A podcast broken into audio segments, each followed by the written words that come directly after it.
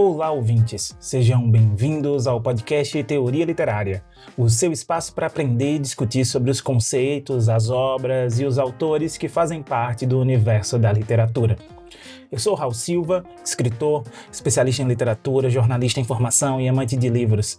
Neste podcast, eu vou abordar temas variados e interessantes sobre a literatura, desde a sua origem até os seus dias atuais, passando por diferentes teorias, períodos, gêneros, estilos e tendências. Eu espero que vocês gostem e participem, enviando seus comentários, sugestões e perguntas para o nosso e-mail, Twitter ou Instagram.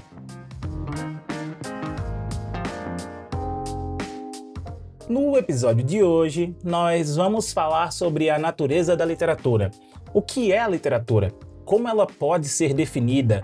Quais são os critérios para distinguir a literatura de outras formas de escrita ou de arte?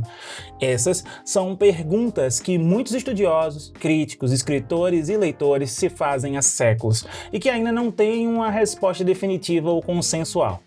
A literatura é um fenômeno complexo, dinâmico e multifacetado, que envolve aspectos estéticos, linguísticos, históricos, sociais, culturais, psicológicos e políticos.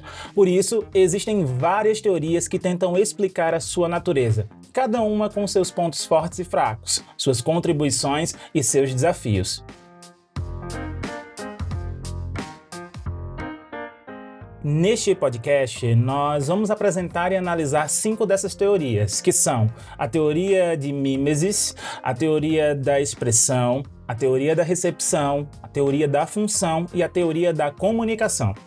Cada uma dessas teorias concebe a literatura de uma forma diferente, enfatizando um ou mais aspectos do fenômeno literário como, por exemplo, a relação entre a literatura e a realidade, entre a literatura e o autor, entre a literatura e o leitor, entre a literatura e a sociedade e entre a literatura e a linguagem.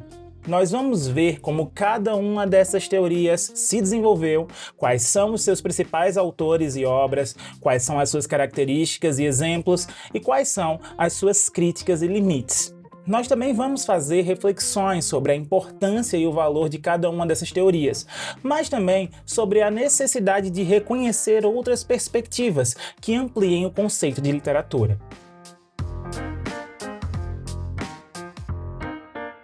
Então, vamos começar com o nosso primeiro bloco, que é sobre a teoria de mimesis.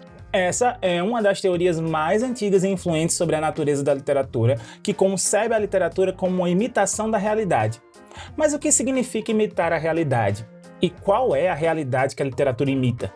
Essas são perguntas que os filósofos gregos Platão e Aristóteles já se faziam há mais de dois mil anos e que deram origem às duas concepções diferentes sobre a mimesis. Vamos ver quais são elas e como elas se relacionam com a literatura.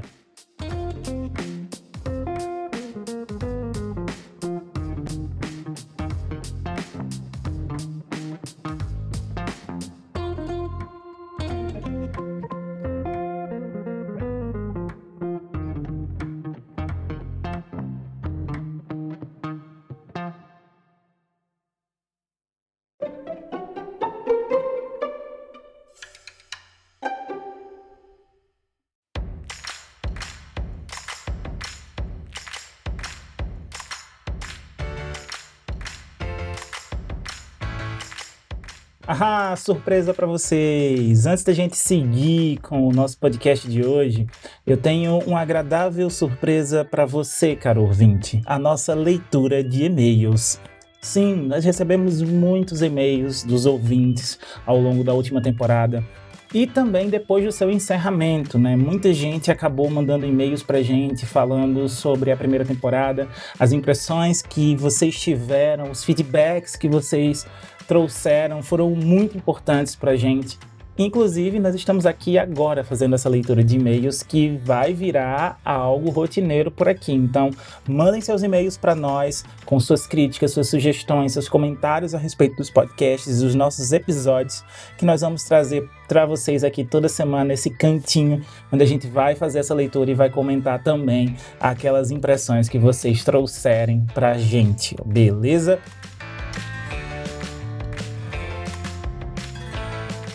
E para começar, eu tenho um e-mail aqui da Ana Clara, da cidade de São Paulo, SP.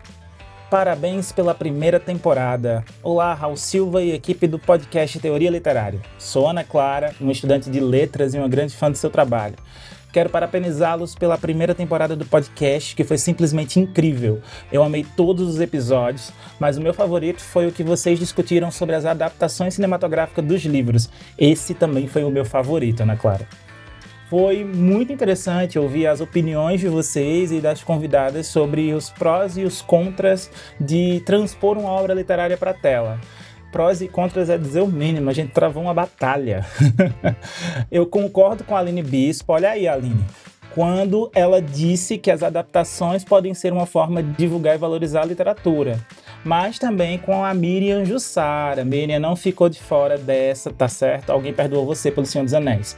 Quando ela alertou sobre os riscos de se perder a essência das obras ao adaptá-las para o cinema. Ah, olha aí, pessoal. Para a próxima temporada, eu gostaria de sugerir que vocês abordassem mais obras da literatura brasileira, especialmente as contemporâneas. Eu acho que seria muito bacana conhecer mais sobre os autores e autoras que estão produzindo literatura de qualidade no nosso país e que muitas vezes não recebem a devida atenção. Ana Clara, isso está anotado, tá certo? aguardem surpresas em relação a isso aqui no podcast. Já era um plano que a gente tinha, que eu vinha acalentando aqui há algum tempo. A primeira temporada ela foi mais um teste, então Agora eu vou trazer para vocês, sim, muitos conteúdos relacionados a isso. Então aguarda, tá certo? Eu também gostaria de ouvir mais entrevistas com escritoras e escritores para saber como é o processo criativo deles, quais são as suas influências e os seus desafios. Muito bem, tá anotado, Ana Clara. Mais uma vez, parabéns pelo podcast e muito obrigada por compartilhar o seu conhecimento e a sua paixão pela literatura com a gente. Estou ansiosa pela segunda temporada. Eita, Ana, obrigado a você por nos ouvir, pelo carinho, pelo e-mail e pode deixar que as suas sugestões estão todas anotadas aqui e aguarda que vem muita coisa por aí.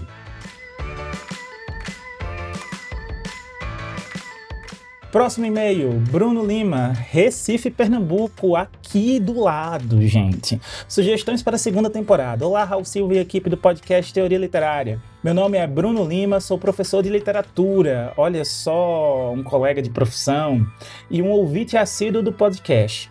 Eu quero elogiar o excelente trabalho de vocês, trazendo análises e discussões sobre as obras clássicas que marcaram a história da literatura. Aprendi muito com seus episódios e também me diverti bastante com o seu jeito descontraído e bem-humorado de apresentar o podcast. Obrigado, Bruno. Para a segunda temporada, eu tenho algumas sugestões que eu acho que poderiam enriquecer mais o seu conteúdo. A primeira é que vocês explorassem mais as diferentes escolas e movimentos literários, explicando as suas características, os seus contextos históricos, os seus principais representantes. Muito bem, sugestão anotada. Algo que também já estava planejando trazer para vocês. Olha só, vocês estão pensando junto conosco. Acho que isso ajudaria os ouvintes a compreender melhor as obras que vocês analisam e também a situá-las dentro da evolução da literatura. A segunda sugestão é que vocês fizessem mais rodas de conversa e debates com outros especialistas, professores, críticos. Acho que isso traria mais diversidade de pontos de vista e de abordagem para o podcast. E também e também estimularia o diálogo e a troca de ideias com profissionais da área. Muito bem, Bruno. Outro plano, outra coisa que eu também venho planejando é trazer mais pessoas para a gente discutir aqui.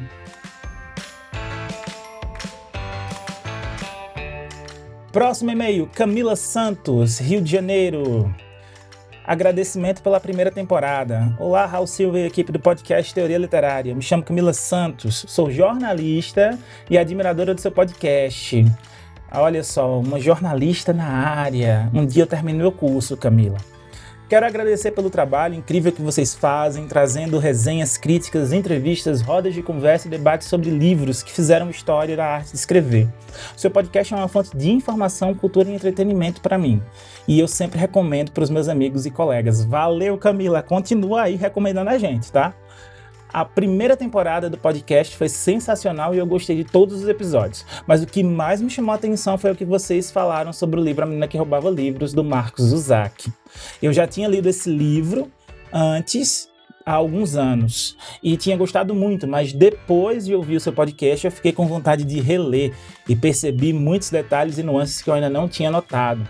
Foi uma experiência muito enriquecedora e eu agradeço por vocês terem me proporcionado isso.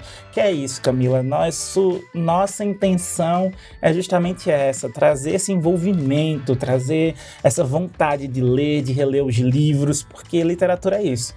Né? A gente lê uma vez, mas nunca captura toda a essência. E por mais que a gente releia também, vai ser sempre uma nova aventura, algo novo nós vamos descobrir. Afinal de contas, nós não somos as mesmas pessoas todos os dias. Para a segunda temporada, eu gostaria de pedir que vocês falassem mais sobre os livros que abordam temas sociais, políticos e históricos.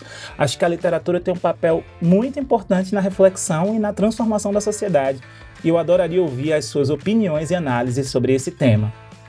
Muito bem, Camila. Também gostaria de ouvir mais participação de ouvintes no podcast, seja enviando perguntas, comentários, sugestões.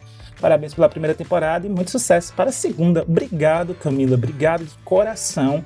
Eu agradeço a você por nos ouvir, por nos recomendar. E sim, realmente, a gente precisa trazer mais temas relacionados à sociedade, à política, à história. E tá anotada a sua sugestão também. Agradeço por todas essas sugestões, tanto a sua quanto a do Bruno, certo? Eu agradeço mesmo, porque tudo isso né, faz com que a gente sinta mais vontade de trazer mais conteúdo, de pesquisar mais, de estudar mais e entregar mais a vocês, nossos ouvintes. Obrigado a todos que mandaram os e-mails. Infelizmente não dá para ler todos os e-mails de vocês, mas eu quero deixar um abraço registrado aqui para todo mundo.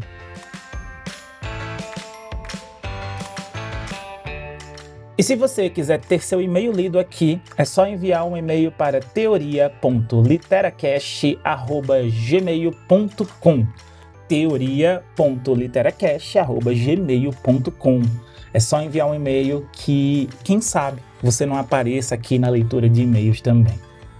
Mas agora eu preciso seguir para o nosso episódio de hoje. Eu espero que vocês gostem, porque ele foi feito com muito carinho para vocês. E aguardem porque surpresas estão vindo aqui no Teoria Literária. Beijo bem grande e vamos lá!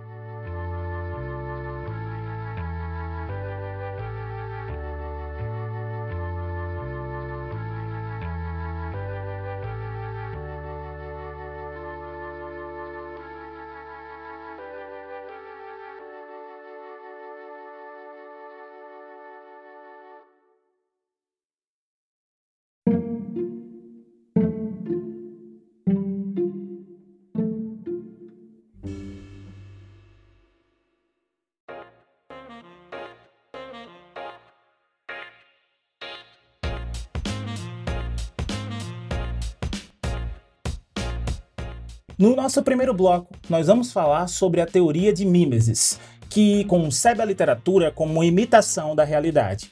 Essa é uma das teorias mais antigas e influentes sobre a literatura e a sua natureza, que tem origem na filosofia grega antiga, especialmente nas obras de Platão e Aristóteles. Mas o que significa imitar a realidade? E qual é a realidade que a literatura imita? Essas são perguntas que os filósofos gregos já se faziam há mais de dois mil anos e que deram origem às duas concepções diferentes sobre a mimesis. A palavra mimesis vem do grego e significa imitação, cópia ou representação.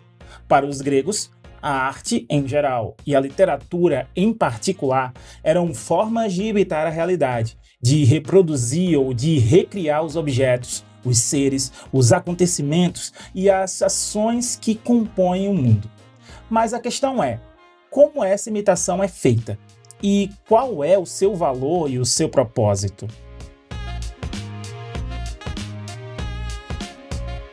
Para Platão, um dos primeiros e mais importantes filósofos da história, a mimesis era uma forma de imitação inferior e enganosa da realidade.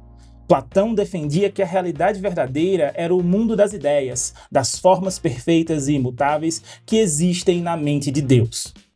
O mundo que nós percebemos pelos sentidos, o mundo material e sensível, era apenas uma cópia imperfeita e ilusória desse mundo ideal. E a arte, por sua vez, era uma cópia da cópia, uma imitação de terceiro grau, que se afastava ainda mais da verdade e da essência das coisas. Além disso, para Platão, a arte era uma forma de enganar e de seduzir os homens, de despertar neles as paixões, os desejos e as emoções, que os afastavam da razão e da virtude. Por isso, Platão era crítico e desconfiado da arte, e chegou a propor na sua obra A República que os poetas fossem expulsos da cidade ideal, pois eles não contribuíam para a educação e para a moral dos cidadãos.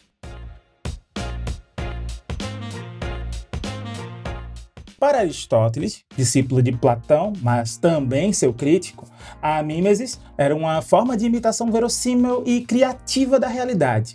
Aristóteles reconhecia que a arte imitava o mundo sensível, mas não de forma literal ou mecânica, e sim de forma seletiva e inventiva.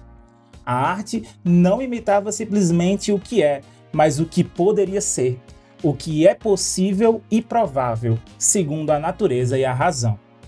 A arte não reproduzia os objetos e os seres individuais, mas os tipos e as espécies universais, segundo as suas características e as suas funções. Além disso, para Aristóteles, a arte era uma forma de ensinar e de deleitar os homens, de despertar neles o conhecimento, a admiração e o prazer, que os elevavam ao bem e à felicidade. Por isso, Aristóteles era admirador e defensor da arte e chegou a escrever, na sua obra Poética, a primeira e mais importante teoria sobre a arte, especialmente sobre a tragédia, que ele considerava a forma mais nobre e perfeita de mimesis.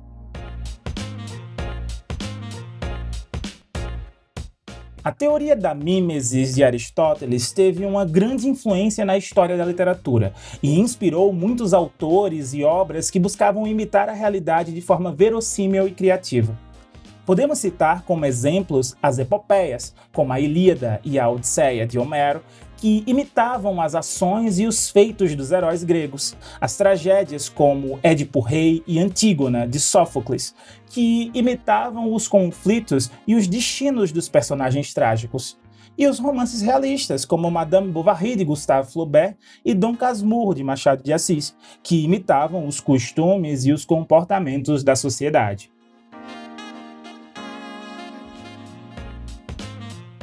Mas a teoria de mimesis também teve suas críticas e seus limites, que foram apontados por outros autores e teorias ao longo do tempo.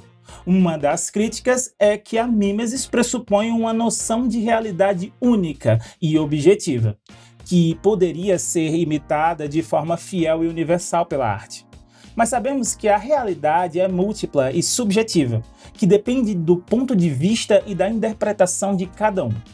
A arte, por sua vez, não é apenas uma imitação da realidade, mas também uma criação, uma transformação, uma invenção da realidade. A arte não é apenas uma cópia, mas também uma expressão, uma comunicação, uma função da realidade.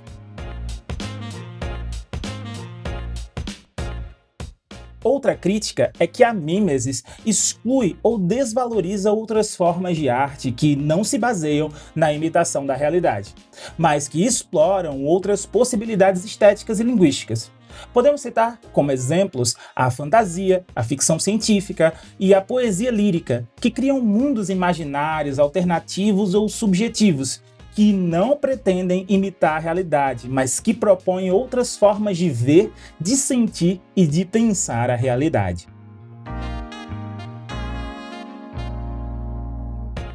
Podemos concluir então que a teoria da mimesis tem a sua importância e o seu valor na história da literatura, mas que também tem a sua insuficiência e a sua relatividade. A mimesis é uma forma de conhecer a literatura, mas não a única nem a definitiva. A literatura é um fenômeno complexo e dinâmico que envolve outros aspectos além da imitação da realidade e que pode ser abordado por outras teorias que ampliam seu conceito e seu sentido. É o que nós vamos ver nos próximos blocos, que vão apresentar outras teorias sobre a natureza da literatura. Não percam!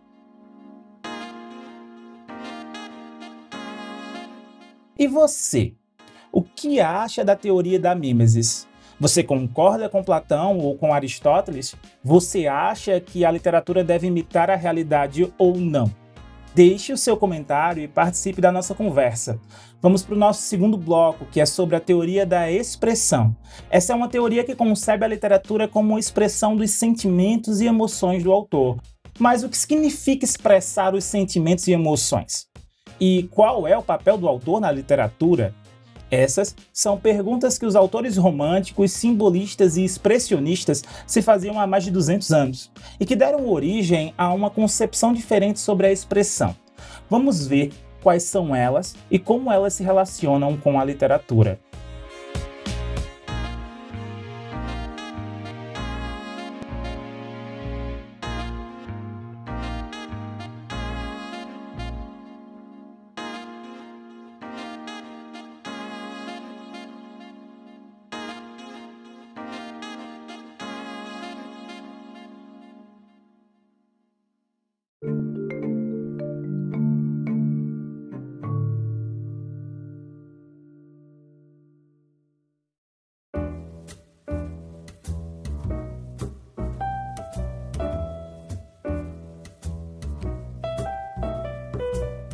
No nosso segundo bloco, nós vamos falar sobre a teoria da expressão, que concebe a literatura como uma expressão de sentimentos e emoções do autor. Essa é uma teoria que surgiu no século XVIII com o movimento romântico e que se desenvolveu nos séculos seguintes com os movimentos simbolistas e expressionista. Mas o que significa expressar os sentimentos e emoções? E qual é o papel do autor na literatura?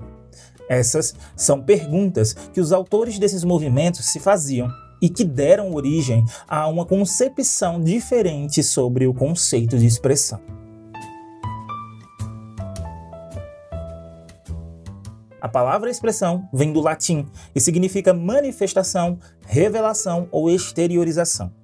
Para os autores que defendem essa teoria, a arte, em geral, e a literatura, em particular, eram formas de expressar os sentimentos e emoções do autor, de manifestar a sua subjetividade, sua imaginação, originalidade, liberdade e individualidade. A arte, nesse sentido, não era uma imitação da realidade, mas uma criação do autor que projetava na obra sua visão, o seu estilo e a sua personalidade.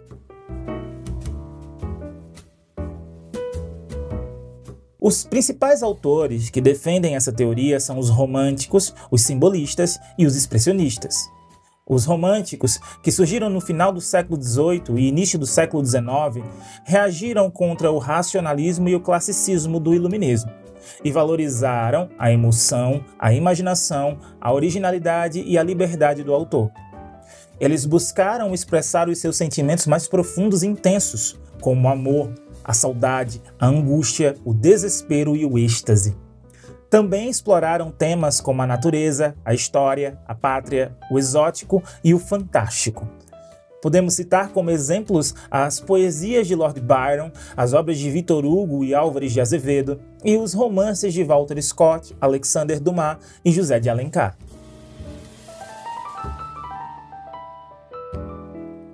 Os simbolistas, que surgiram na segunda metade do século XIX, reagiram contra o realismo e o naturalismo e valorizaram a sugestão, a musicalidade, a originalidade e a liberdade do autor. Eles buscaram expressar os seus sentimentos mais sutis e refinados, como a melancolia, a nostalgia, a sensualidade e o misticismo.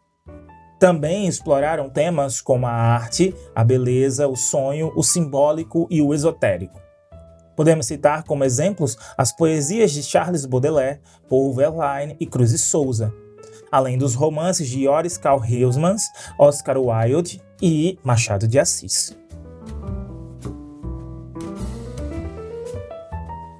Já os expressionistas, que surgiram no início do século XX, reagiram contra o impressionismo e o positivismo e valorizaram a deformação, a subjetividade, a originalidade e também a liberdade do autor. Buscaram expressar os seus sentimentos mais violentos e perturbadores, como o medo, a angústia, a revolta e o horror. Eles também exploraram temas como a guerra, a alienação, a loucura, o grotesco e o absurdo. Podemos citar como exemplos as poesias de Georg Trakl, August Strand e Mário de Andrade, e os romances de Franz Kafka, Hermann Hesse e Graciliano Ramos. A teoria da expressão teve uma grande influência na história da literatura e inspirou muitos autores e obras que buscavam expressar os sentimentos e as emoções do autor, de forma subjetiva e criativa. Mas a teoria da expressão também teve suas críticas e seus limites, que foram apontados por outros autores e teorias ao longo do tempo. Uma dessas críticas é que a expressão pressupõe uma noção de autor único e autêntico, que pode expressar os seus sentimentos e emoções de forma clara e universal. Mas nós sabemos que o autor é múltiplo e heterogêneo, que depende do contexto histórico e cultural em que vive, e que é influenciado por outros autores e obras. A arte, por sua vez, não é apenas uma expressão do autor, mas também a interação com o leitor e com a obra, que podem ter interpretações diferentes e variadas. Outra crítica é que a expressão exclui ou desvaloriza outras formas de arte que não se baseiam na expressão dos sentimentos e emoções do autor, mas que exploram outras possibilidades estéticas e linguísticas, Podemos citar como exemplos a sátira, a paródia e a ironia, que criam efeitos de humor, de crítica e de distanciamento, que não pretendem expressar os sentimentos e emoções do autor, mas que propõem outras formas de ver, de sentir e de pensar a realidade. E você, caro ouvinte, que acha da teoria da expressão? Você concorda com os românticos, os simbolistas ou os expressionistas? Você acha que a literatura deve expressar os sentimentos e emoções do autor ou não? Deixe o seu comentário e participe da nossa conversa. Vamos para o terceiro bloco, que é sobre a teoria da recepção. Essa é uma teoria que concebe a literatura como a interação entre o autor, a obra e o leitor. Mas o que significa interagir com a literatura? E qual é o papel do leitor na literatura? Essas são perguntas que os teóricos da recepção se faziam há mais de 50 anos e que deram origem a uma concepção diferente sobre a recepção. Vamos ver quais são elas e como elas se relacionam com a literatura.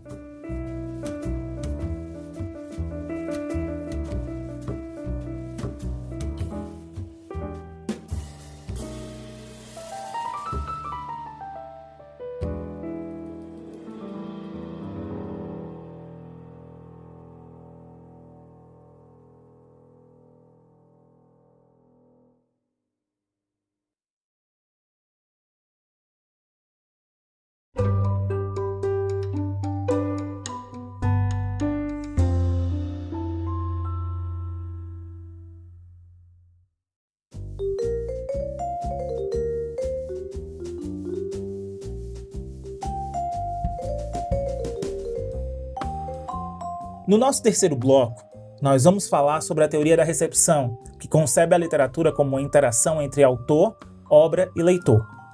Essa é uma teoria que surgiu na segunda metade do século XX, com o surgimento da estética da recepção e da teoria do efeito estético, e que se desenvolveu nos séculos seguintes com a contribuição de vários autores e escolas.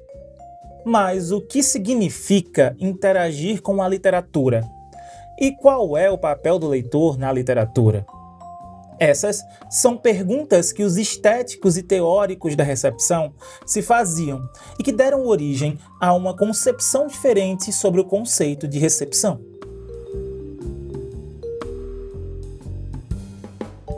A palavra recepção vem do latim e significa acolhimento, aceitação ou compreensão. Para os autores que defendem essa teoria, a literatura em particular era uma forma de interação entre o autor, a obra e o leitor, de forma que cada um desses elementos influenciava e era influenciado pelos outros. A arte não era uma imitação, nenhuma expressão da realidade, mas sim uma construção do sentido que dependia da participação ativa e criativa do leitor. O leitor, por sua vez, não era um mero receptor passivo e uniforme da obra, mas um coautor dela, que a interpretava e a avaliava de acordo com o seu horizonte de expectativas e a sua competência interpretativa.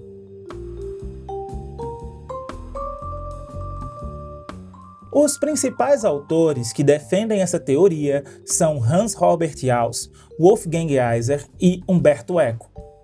Jauss foi o fundador da estética da recepção, que propôs uma nova forma de estudar a literatura, levando em conta a relação histórica e dialética entre a obra e o leitor.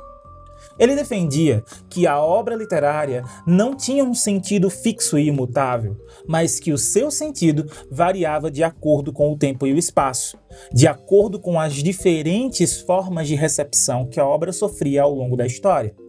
E Alce também defendia que o leitor tinha um horizonte de expectativas, que era um conjunto de normas, valores e experiências que ele trazia para a leitura e que determinava a sua forma de compreender e de julgar a obra.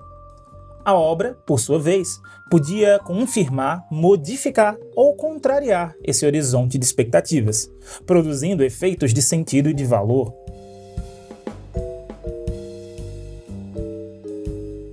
Heiser foi o criador da teoria do efeito estético, que propôs uma nova forma de analisar a literatura, levando em conta a relação estrutural e dinâmica entre a obra e o leitor.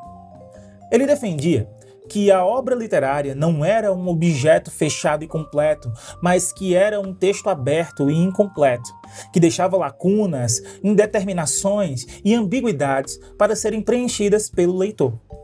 Na sua concepção, o leitor tinha uma competência interpretativa que era a capacidade de preencher essas lacunas, de resolver essas indeterminações e de escolher entre essas ambiguidades, usando a sua imaginação e a sua razão.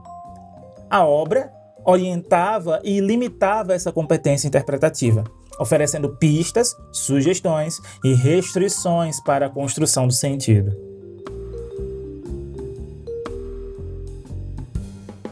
Já Eco foi o autor de Obra Aberta, que propôs uma nova forma de conceber a literatura, levando em conta a relação semiótica e pragmática entre a obra e o leitor.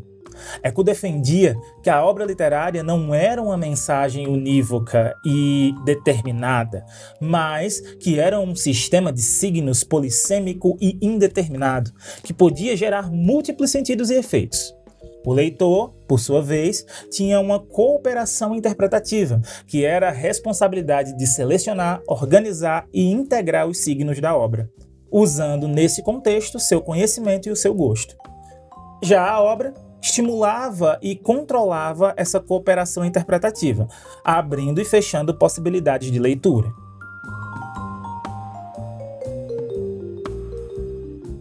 A teoria da recepção teve uma grande influência na história da literatura e inspirou muitos autores e obras que buscavam interagir com o leitor de forma aberta e polissêmica. Podemos citar como exemplos as narrativas não lineares, como O Jogo da Amarelinha, de Júlio Cortázar, e Cem Anos de Solidão, de Gabriel Garcia Marques, que propõem diferentes formas de leitura e de ordenação dos capítulos, as obras interativas, como o Livro dos Labirintos, de Raymond Queneau, e O Jardim dos Caminhos que Bifurcam, de Jorge Luiz Borges, que convidam o leitor a participar da construção da obra, escolhendo entre diferentes opções e caminhos. As obras metaficcionais, como Don Quixote, de Miguel de Cervantes, e Se um Viajante numa Noite de Inverno, de Ítalo Calvino que tematizam o próprio processo de escrita e de leitura, criando jogos e reflexões sobre a literatura e as obras pós-modernas, como A Vida, Modo de Usar, de Georges Perec, e O Nome da Rosa, do próprio Humberto Eco, que misturam diferentes gêneros, estilos, referências e citações, criando obras complexas e desafiadoras.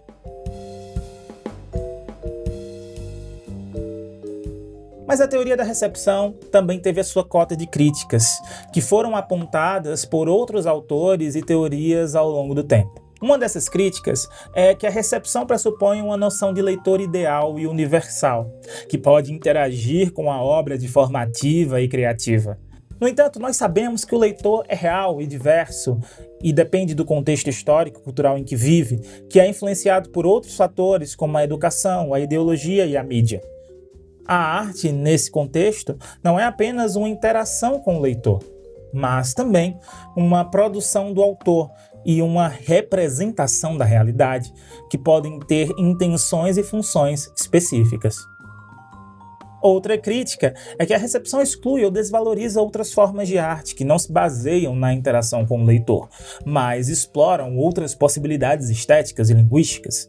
Podemos citar, como exemplos, as obras canônicas, as obras engajadas e as obras didáticas, que têm um sentido e um valor reconhecidos e consagrados, que têm um compromisso e uma mensagem definidos e claros, e que têm um objetivo e uma finalidade educativos e formativos.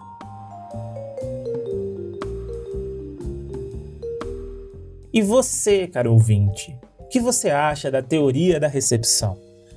Você concorda com ela? Você concorda com Yao, Zeiser ou Eco? Você acha que a literatura deve interagir ou não com o leitor? Deixe seu comentário, participe dessa nossa conversa. Vamos agora para o nosso quarto bloco, que é sobre a teoria da função. Essa é uma teoria que concebe a literatura como um instrumento de transformação da realidade.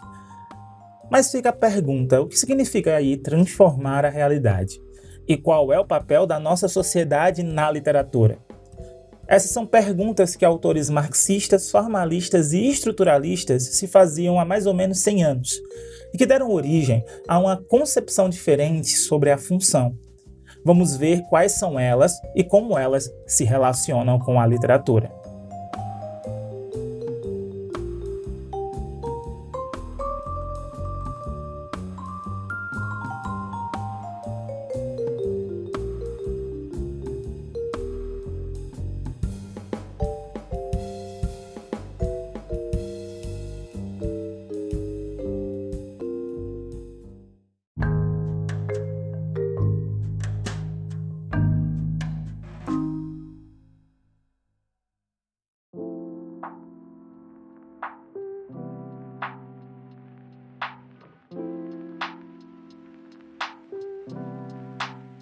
Nesse nosso quarto bloco, vamos falar sobre a teoria da função, que concebe a literatura como um instrumento de transformação da realidade. Essa é uma teoria que surgiu no início do século XX, com o surgimento do marxismo, do formalismo e do estruturalismo, e que se desenvolveu nos séculos seguintes, com a contribuição de vários autores e escolas. Mas o que significa transformar a realidade e qual é o papel da sociedade na literatura?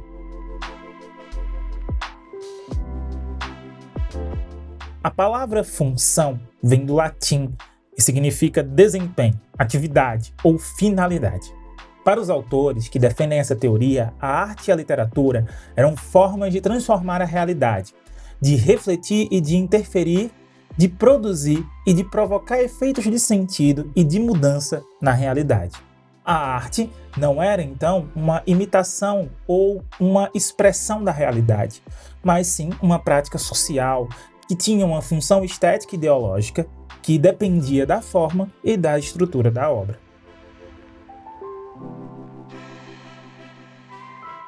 Os principais autores que defendem essa teoria são os marxistas, os formalistas e os estruturalistas.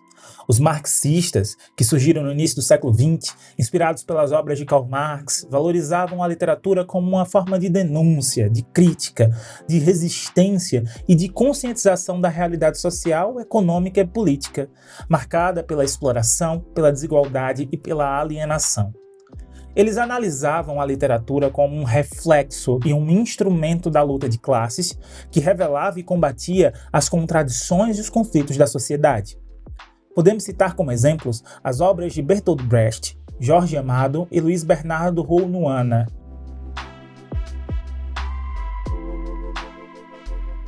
Os formalistas, que surgiram na Rússia na década de 1910, valorizavam a literatura como uma forma de arte, de inovação, de experimentação e de desautomatização da realidade linguística, marcada pela rotina, pela banalidade e pela previsibilidade. Eles analisavam a literatura como um sistema de signos que produzia efeitos de sentido e de prazer pela forma e pela estrutura da obra, que se diferenciavam da linguagem comum. Podemos citar como exemplos as obras de Vladimir Mayakovsky, Guilherme Apollinaire e Oswald de Andrade.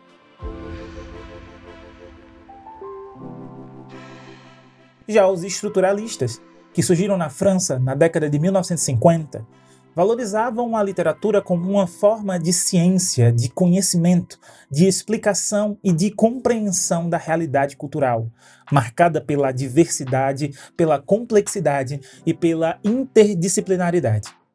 Eles analisavam a literatura como um sistema de estruturas que organizavam e regulavam os elementos e as funções da obra, que se relacionavam com outros sistemas e códigos culturais.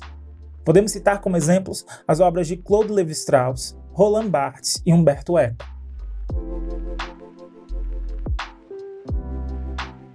A teoria da função teve uma grande influência na história da literatura e inspirou muitos autores e obras que buscavam transformar a realidade de forma estética e ideológica.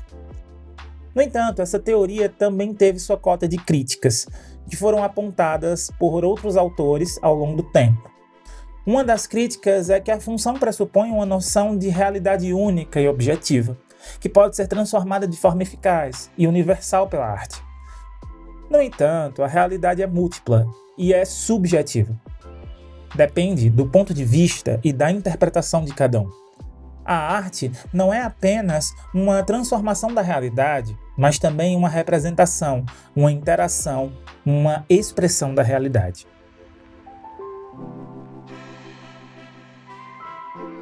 Outra crítica é que a função exclui ou desvaloriza outras formas de arte que não se baseiam na transformação da realidade, mas que exploram outras possibilidades estéticas e linguísticas. Podemos citar como exemplos as obras do entretenimento, de diversão e de evasão, que têm um valor e um sentido reconhecidos e apreciados, que pretendem transmitir uma emoção ou um prazer e que propõem uma forma de ver e de sentir e de pensar a realidade.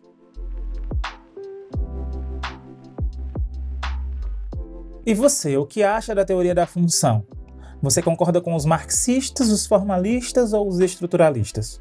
Ou não concorda com nenhum? Você acha que a literatura deve transformar a realidade ou não? Deixe seu comentário. Vamos agora para o nosso quinto e último bloco, que é sobre a teoria da comunicação. Uma teoria que concebe a literatura como uma forma de linguagem que se comunica com o receptor. Mas o que significa comunicar-se com a literatura? E qual o papel da linguagem na literatura? Essas são perguntas que os autores como Roman Jacobson, Roland Barthes e Jürgen Habermas se faziam há mais de 50 anos e que deram origem a concepções diferentes sobre a comunicação. Vamos ver quais são elas e como elas se relacionam com o conceito e o contexto da literatura.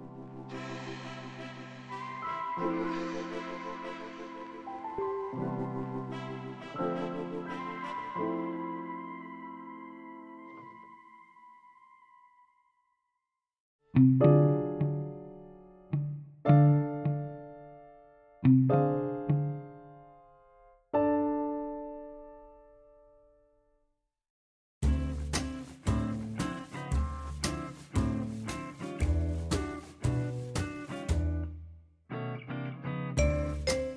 nosso quinto e último bloco, nós vamos falar sobre a teoria da comunicação, que concebe a literatura como uma forma de linguagem que se comunica com o receptor. Essa é uma teoria que surgiu na segunda metade do século XX, com o surgimento da linguística, da semiologia e da pragmática.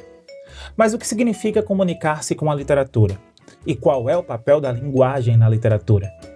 Essas são algumas das questões que os autores como Roman Jacobson, Roland Barthes e Jürgen Habermas se faziam e que deram origem a uma concepção específica sobre o conceito de comunicação.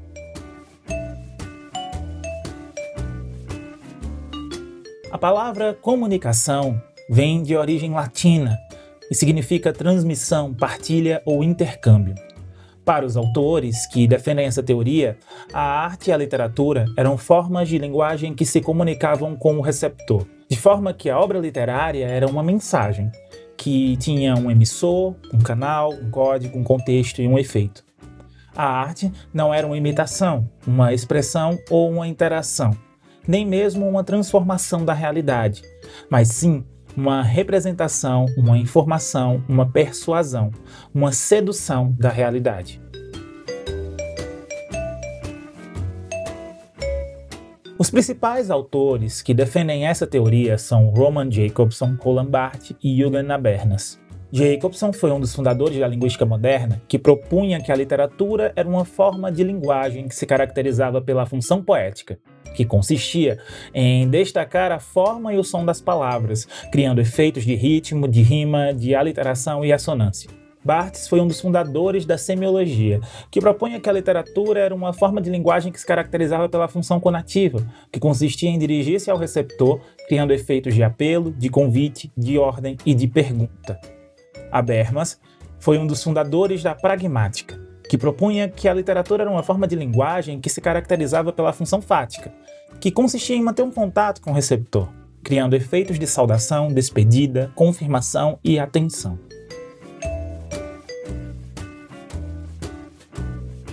Mas a teoria da comunicação também teve suas críticas e seus limites, que foram apontados por outros autores e teorias ao longo do tempo. Uma dessas críticas é que a comunicação pressupõe uma noção de linguagem única e objetiva, que pode comunicar-se de forma clara e universal com o receptor. Mas sabemos que a linguagem é múltipla, é subjetiva e depende do ponto de vista da interpretação. A arte, por sua vez, não é apenas uma comunicação com o receptor, mas também uma expressão, uma interação, uma transformação da realidade. Outra crítica é que a comunicação exclui ou desvaloriza outras formas de arte que não se baseiam na comunicação com o receptor, mas que exploram outras possibilidades estéticas e linguísticas. Podemos citar, como exemplos, as obras de arte de experimentação e de inovação, que têm um valor e um sentido reconhecidos e apreciados, que pretendem transmitir uma emoção ou um prazer e que propõem uma forma de ver, de sentir e de pensar a realidade.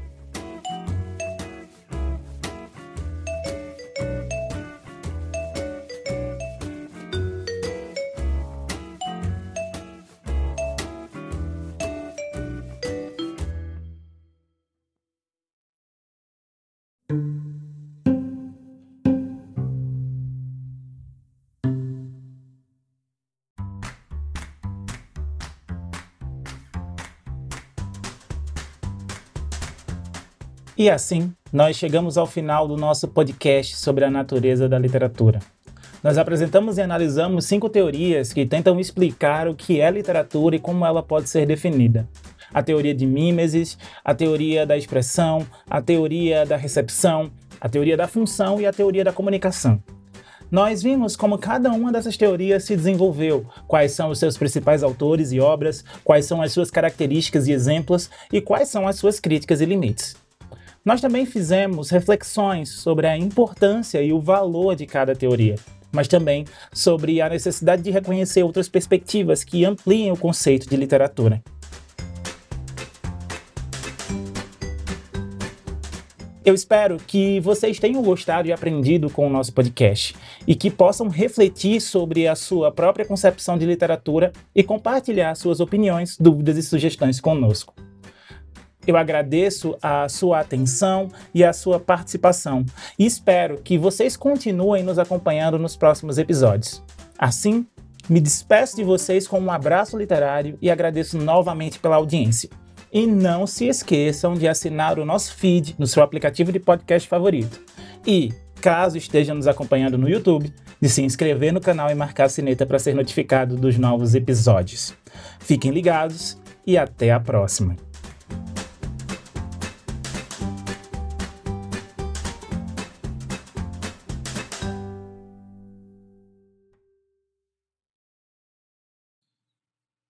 Esse podcast foi gravado pelo Mundix Libri Studio, com roteiro, edição, gravação e direção de Raul GM Silva.